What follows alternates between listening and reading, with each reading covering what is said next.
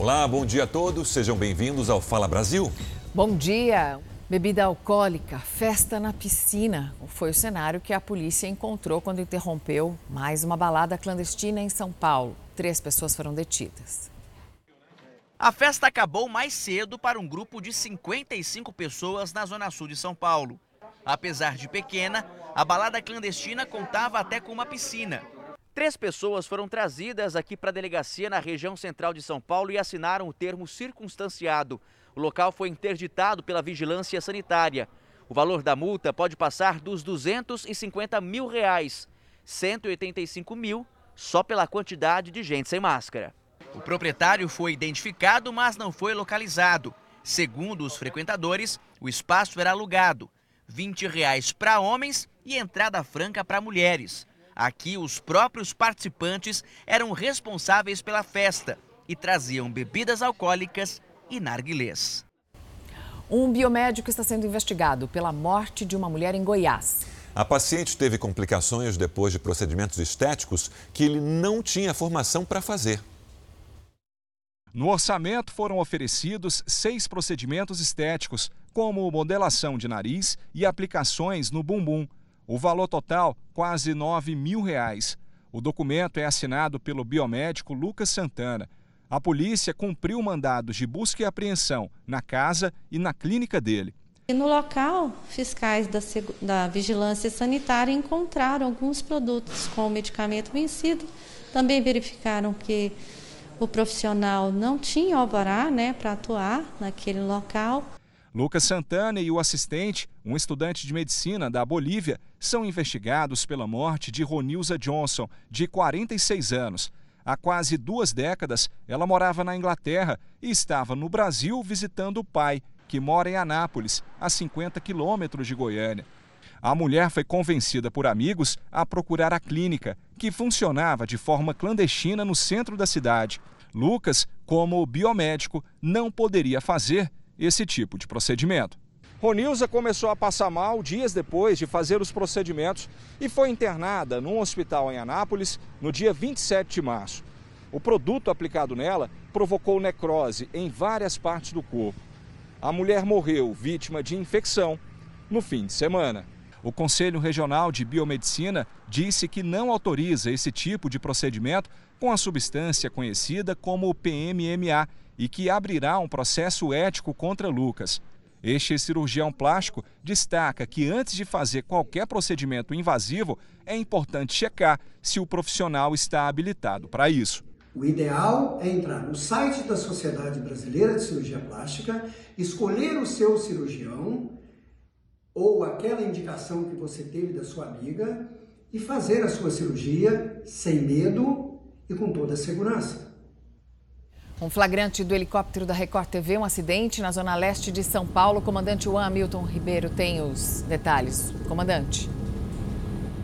Olha, Mariana, a gente sobrevoa agora a Zona Leste de São Paulo, na Doutor Luiz Aires, que é a continuação né, da Avenida Rádio Leste, aqui próximo já à região de Itaquera. O motorista deste carro perdeu o controle acabou parando no poste. A gente vê que a faixa da direita, inclusive, que é a de circulação dos ônibus, está interditada, interditada né, para o trabalho de remoção do veículo. Nós estamos aguardando a confirmação se houve ou não vítimas nesse acidente grave que aconteceu na manhã de hoje. Mariana, Sérgio. Ô Mariana, você sabe que no balanço geral o comandante João Hamilton mostra cenas inusitadas em São Paulo, como um casal de tucanos. Ficamos com inveja, queremos registros assim também, comandante.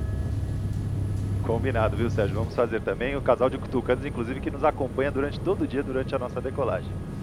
Obrigada, comandante.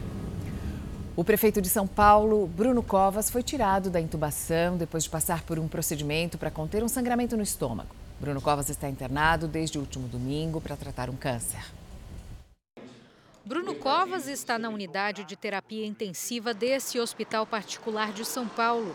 O estado de saúde do prefeito é considerado grave. Uma endoscopia revelou um sangramento no estômago provocado por uma úlcera em cima do tumor original diagnosticado há dois anos.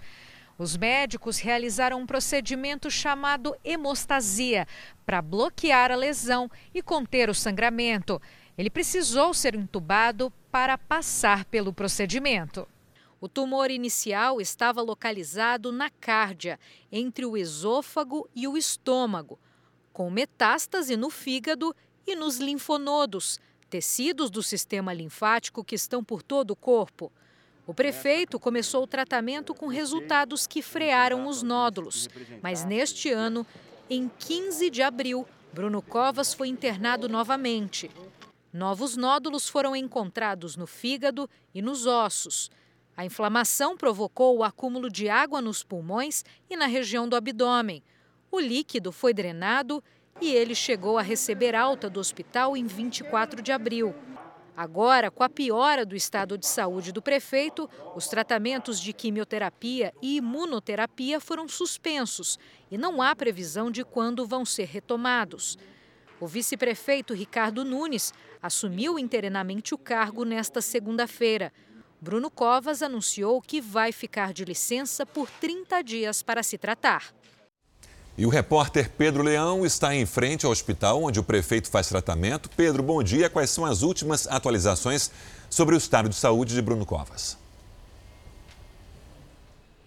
Bom dia, Sérgio, Mariana, todos que acompanham o Fala Brasil. O prefeito Bruno Covas, ele permanece internado aqui na UTI deste hospital particular na região central de São Paulo. O estado de saúde dele é considerado grave e hoje, a partir da uma hora da tarde, o corpo clínico que acompanha o prefeito irá fazer uma coletiva de imprensa para dar detalhes dos próximos passos do tratamento de Bruno Covas. Relembrando a situação eh, do prefeito, ele luta contra o câncer desde 2009. O primeiro tumor apareceu na cárdia, que fica entre o esôfago e o estômago. Ele passou por diversas sessões de quimioterapia, radioterapia e também imunoterapia. Em fevereiro deste ano, um novo nódulo foi localizado no fígado e em abril, novos focos de câncer foram encontrados nos ossos e também da, nos ossos da coluna e da bacia. Ainda no mês passado, ele chegou a ser internado por 10 dias, recebeu alta, mas no último domingo voltou aqui para o hospital. Desde ontem, o vice-prefeito Ricardo Nunes, do MDB, comanda a Prefeitura de São Paulo.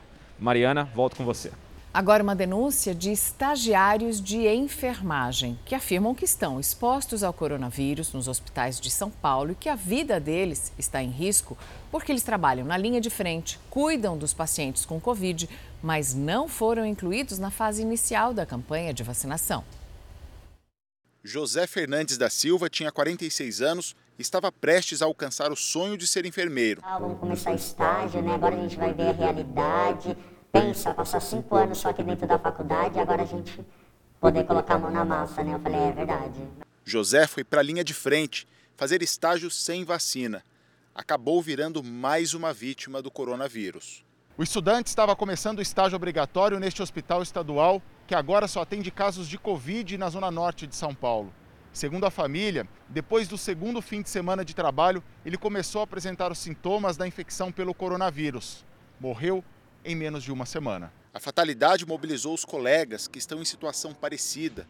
Outro estudante de enfermagem que prefere não se identificar era amigo de José Fernandes e diz que os estagiários estão enfrentando perigo sem imunização. A gente né, tem alguns pacientes que precisam dar banho no leito, a gente dá, a gente precisa fazer alguma punção no paciente, coletar algum exame, a gente faz né, pacientes que estão positivos com Covid ainda não foram entubados, a gente ajuda a dar o alimento, né? A gente manipula o paciente de um lado para o outro.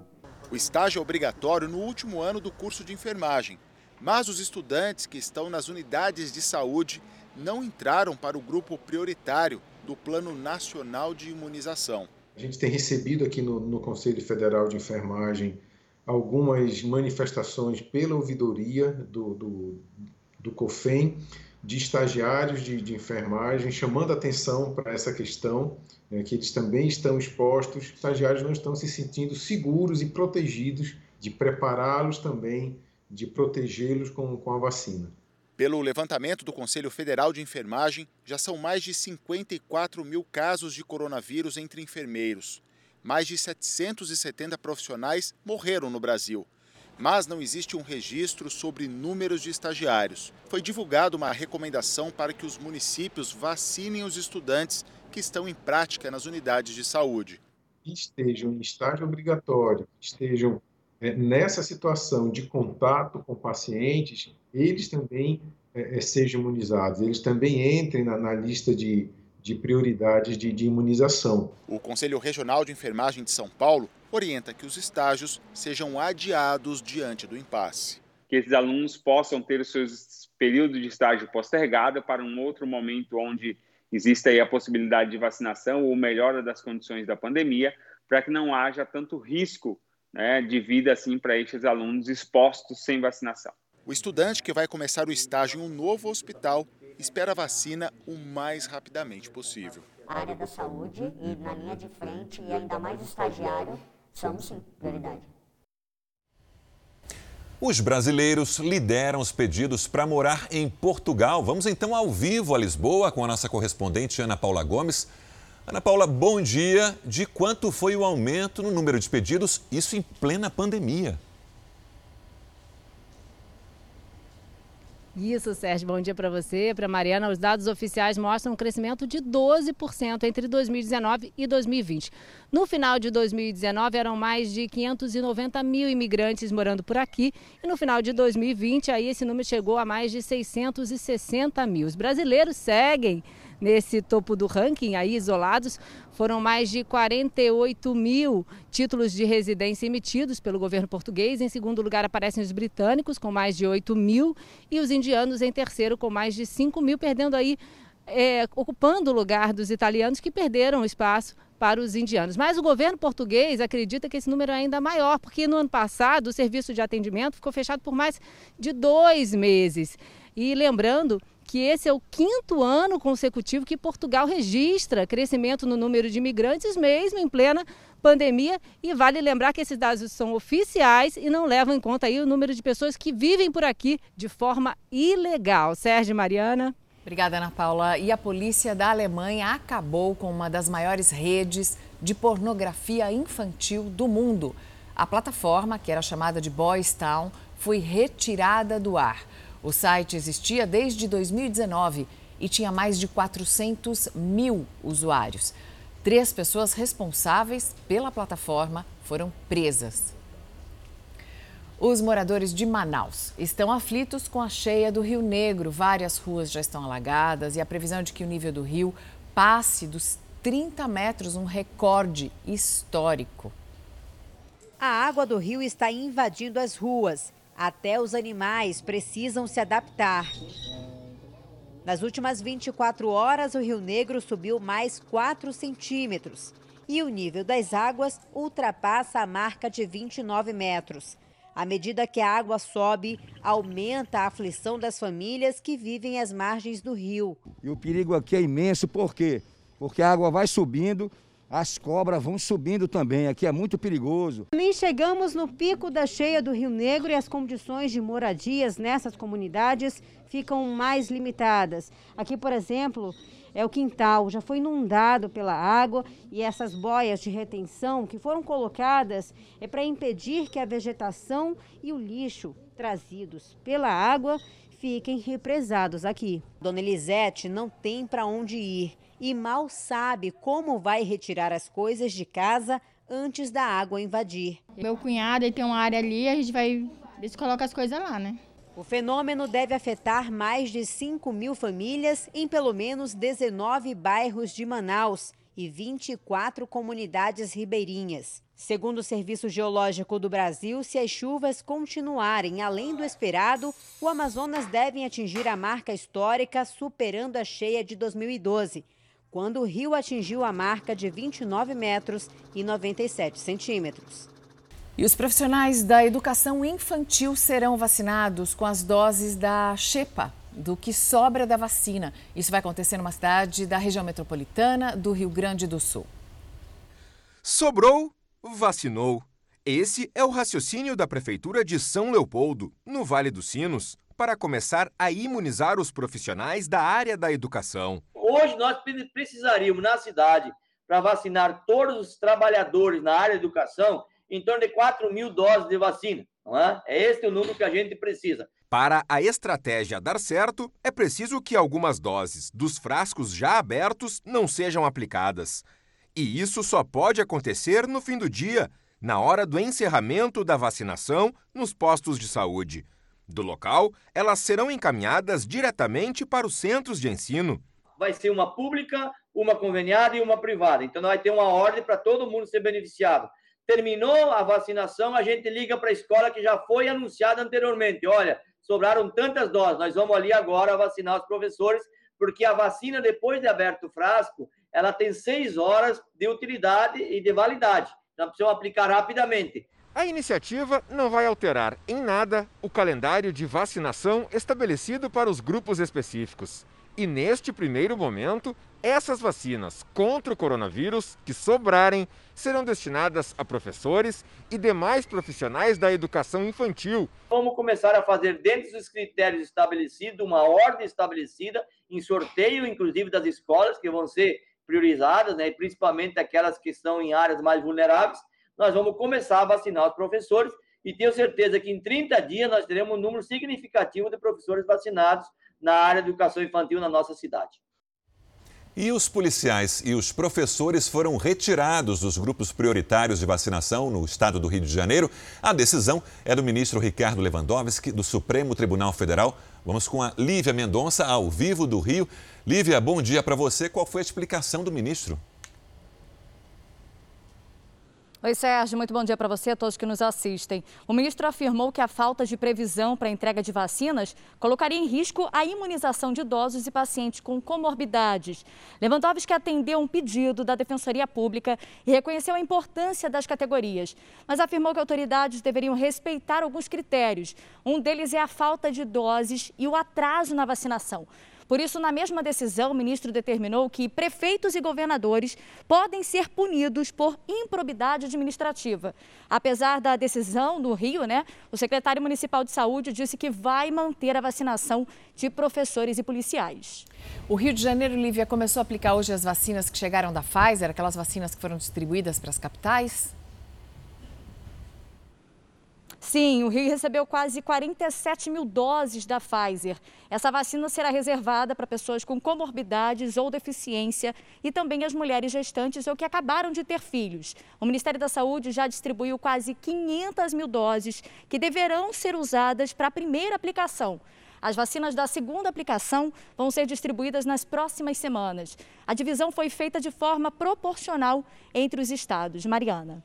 E neste momento está acontecendo uma fiscalização contra irregularidades em postos de combustíveis em várias regiões do estado de São Paulo. A Maria Carolina Paz acompanha o trabalho dos agentes desde cedo. Maria Carolina, muito bom dia. Onde é que você está agora? Algum posto já foi interditado?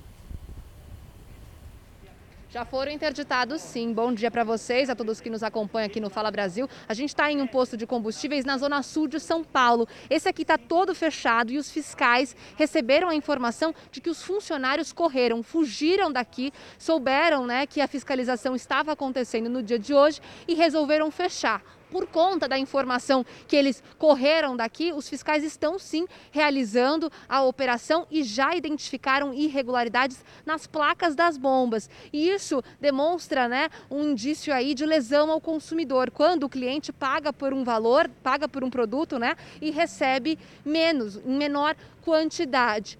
São 25 postos de combustíveis que estão recebendo essa operação no dia de hoje em todo o estado de São Paulo, aqui na capital paulista, também seis cidades do interior e uma no litoral. É importante a gente ressaltar para quem assiste o Fala Brasil que muitas dessas investigações e operações acontecem por conta de denúncias. O consumidor pode ligar no 0800 013 0522. Sérgio. As pessoas... 0800 013 0522. Eu vou repetir mais uma vez. 0800 013 0522. Porque, né? E as pessoas ficam desatentas muitas das vezes na hora de abastecer o carro. Tem que prestar atenção no preço e na quantidade de litros que foi e está indicando ali no, no, painel. Porque nem sempre é a qualidade do combustível, não é uma qualidade adulterada, pode ser a quantidade. Você não está recebendo por aquilo que você pagou. Então fica aí a denúncia. O Disque Denúncia para Combustível é 0800 013 0522. Uma alternativa para evitar a aglomeração causada pelas filas para a vacinação contra a Covid-19 é a imunização noturna, uma estratégia que foi adotada no Distrito Federal. Um posto no DF vai funcionar das 6 da tarde até as 11 da noite. Isso é possível por causa de uma parceria com as Forças Armadas. Em uma única noite, cerca de mil pessoas podem ser vacinadas. No estado de São Paulo seria complicado porque a gente está com um toque de recolher a partir de 8 horas da noite. Hoje, os ânimos devem esquentar em Brasília. Os dois ex-ministros da Saúde que deixaram o cargo por divergências com as ações do governo federal vão ser ouvidos na CPI da pandemia. Então, vamos a Brasília ao vivo com Vanessa Lima. Vanessa, bom dia. O depoimento de Luiz Henrique Mandetta começa daqui a pouco. O que deve ser tratado com ele? Bom dia. Mandetta foi o primeiro ministro do governo Bolsonaro, ficou pouco mais de um ano e estava no comando no começo da pandemia. Ele não só fez críticas ao posicionamento do governo quando estava à frente da saúde, como também depois que saiu. O ex-ministro deve ser questionado sobre essa discordância com o presidente Bolsonaro, sobre a falta de equipamentos de proteção individual que havia nos hospitais, além da orientação do tratamento precoce feito pelo governo com a cloroquina Bom, Vanessa, à tarde, depois do ministro Mandetta, será a vez do ex-ministro Nelson Teich, que ficou pouco menos de um mês no comando da saúde. É, quais os principais temas a serem abordados com ele pelos senadores?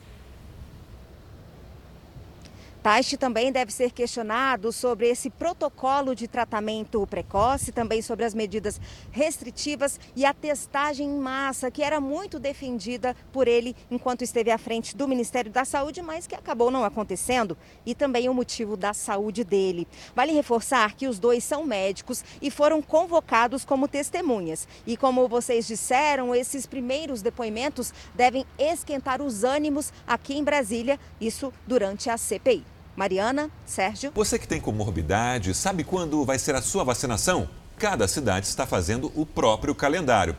Distrito Federal e Belo Horizonte, por exemplo, começam hoje a vacinação das pessoas com doenças pré-existentes. Aqui em São Paulo, os técnicos do governo vão rastrear os pedidos médicos de quem pertence ao grupo das comorbidades. E a incerteza sobre esse calendário acaba aumentando a ansiedade de quem está à espera da imunização. A Vanessa não quer furar a fila mas está ansiosa para chegar a vez dos diabéticos em São Paulo.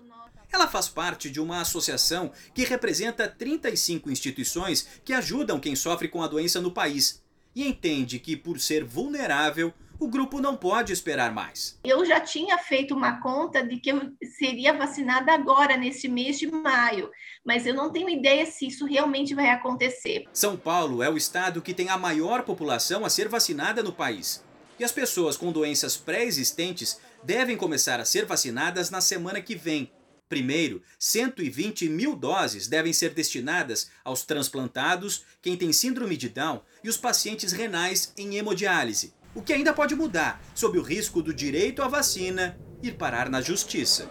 Existe essa possibilidade que autoriza esse grupo que se sentir, né, que está sendo preterido frente aos outros, que possam forçar né, que tenha uma certa prioridade. E o fundamento para isso é a nossa própria lei das pessoas com deficiência, que garante às pessoas com deficiência um atendimento prioritário em caso de urgência e calamidade.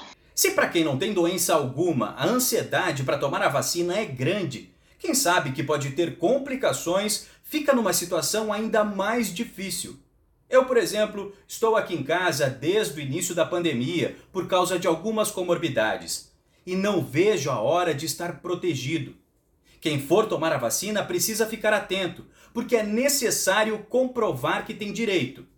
Aqui em São Paulo, o governo do estado informou que vai rastrear os documentos médicos que forem apresentados, para ter o máximo de controle e confirmar as doenças dos pacientes. O controle será feito pela plataforma Vacivida, que permite o cadastro individual de todas as doses aplicadas em São Paulo e o acompanhamento de quaisquer dados que sejam necessários para evitar fraudes. Está sendo escolhidos os grupos com maior risco de adoecimento e evolução grave da doença. Então, por isso que se escolheu, por exemplo, pessoas com comorbidades, que são normalmente aquelas pessoas que, se adoecerem, têm maior risco de evoluir de forma grave ou até mesmo morrer por conta da doença. Manaus, que teve um colapso no sistema de saúde em janeiro, há mais de um mês oferece a vacina às pessoas com doenças pré-existentes. O estado do Amazonas começou com os mais idosos, que têm doenças cardíacas, diabetes e obesidade. O Rio de Janeiro começou a vacinação na semana passada, sem distinção das comorbidades. mas seguindo as faixas etárias, sempre com as mulheres antes dos homens. A capital dos gaúchos começou com quem tem síndrome de Down, gestantes e mulheres que acabaram de ter filhos, portadores de HIV e os deficientes cadastrados, que têm entre 54 e 59 anos. O Ministério da Saúde permite que estados e municípios façam adequações nas prioridades, conforme a necessidade local. O ideal era estarmos vacinando toda a população, mas como a gente tem um, um, um, quantitativo de vacina restrito, a gente é obrigado, o país está sendo obrigado a priorizar. E o ideal é que as, as pessoas confiem na vacina, façam as duas doses conforme é recomendado, porque a Covid mata, então as pessoas têm que se vacinar. Um projeto de pesquisadores brasileiros pretende fazer a clonagem de plantas e assim ajudar na preservação de espécies vegetais que já estão ameaçadas de extinção. A técnica já é usada para acelerar a recuperação da vegetação que foi devastada com o rompimento da barragem em Brumadinho, Minas Gerais, há dois anos. Aos poucos, a área devastada pela lama recupera parte da vegetação. Todas as mudas plantadas aqui vieram de árvores que não sobreviveriam por muito mais tempo por causa do impacto gerado pelo rompimento da barragem em Brumadinho. Mas puderam ser replicadas graças a uma técnica desenvolvida por pesquisadores da Universidade Federal de Viçosa. Na primeira fase do projeto, que começou ano passado, os pesquisadores foram a campo para recolher o DNA da vegetação nativa da região depois levaram para os laboratórios e produziram as cópias. 5 mil mudas vão ser plantadas durante os próximos três anos. Elas vão ocupar áreas por onde a lama passou, as margens e na bacia do rio Paraupeba, ao longo de 150 quilômetros. Com a técnica, as plantas, que poderiam demorar até oito anos para florescer, se desenvolvem em no máximo 12 meses. Essa cópia volta para o campo já florescendo. E ela florescer quer dizer que nós vamos ter abelhas, né? vamos ter agentes dispersores. Ela já volta para o campo fazendo a sua função na natureza. A pesquisa é inovadora e foi totalmente desenvolvida na universidade. Outro benefício da técnica, de acordo com o pesquisador, é a preservação de espécies ameaçadas. É um case, né? Estamos resolvendo ali um case local, mas com aplicação global. A técnica tem um impacto gigantesco que ela permite com que a gente não, não possa perder DNA de aves em extinção, de aves de interesse. Uma má formação no coração de um bebê mobilizou os médicos no Rio de Janeiro. Antes de fazerem a cirurgia, eles fizeram uma réplica do coração do paciente em uma impressora 3D. A tecnologia ajudou a salvar a vida do menino. Esse garotão aí, cercado pelos pais e pelas irmãs, é o Rian tão novinho e já é um vencedor. Com 15 dias de vida, a gente vivendo uma vida normal, ele começou a ficar pálido, muito gelado, e a gente percebeu que tinha alguma coisa errada. Com 15 dias de vida, passou quatro horas na sala de cirurgia. Ele nasceu com coarctação da aorta, um problema no principal vaso sanguíneo do corpo que fica no coração. Principalmente uh, o sofrimento dos órgãos abaixo da linha dos braços. Mesmo com o resultado dos exames de imagem, os médicos queriam mais um elemento para garantir que a cirurgia fosse realizada com toda a segurança possível. A equipe então decidiu imprimir um molde em 3D com as mesmas características do coração do Rian. Com essa réplica, foi possível analisar todos os detalhes do órgão e assim planejar o procedimento cirúrgico o cirurgião faz uma incisão aqui, uma incisão por baixo, abre esse vaso sanguíneo por baixo e coloca o enxerto todo até ampliar do tamanho dessa região aqui. Foi feito um enxerto com um material parecido com um tecido que, segundo os especialistas, não interfere no desenvolvimento do coração. O menino ficou um mês internado ainda vai precisar de acompanhamento, mas os médicos garantem que ele terá uma vida normal. Por isso, agora é época dos pais fazerem planos. Pretendo jogar bola, ensinar um pouco das coisas que eu sei. O que eu mais quero no momento é que ele cresça logo, para a gente ter esse prazer né, de ver ele correndo pela casa, ter uma vida normal de uma criança. O que aconteceu com ele é um guerreiro. Fala Brasil termina agora. Um bom dia para você.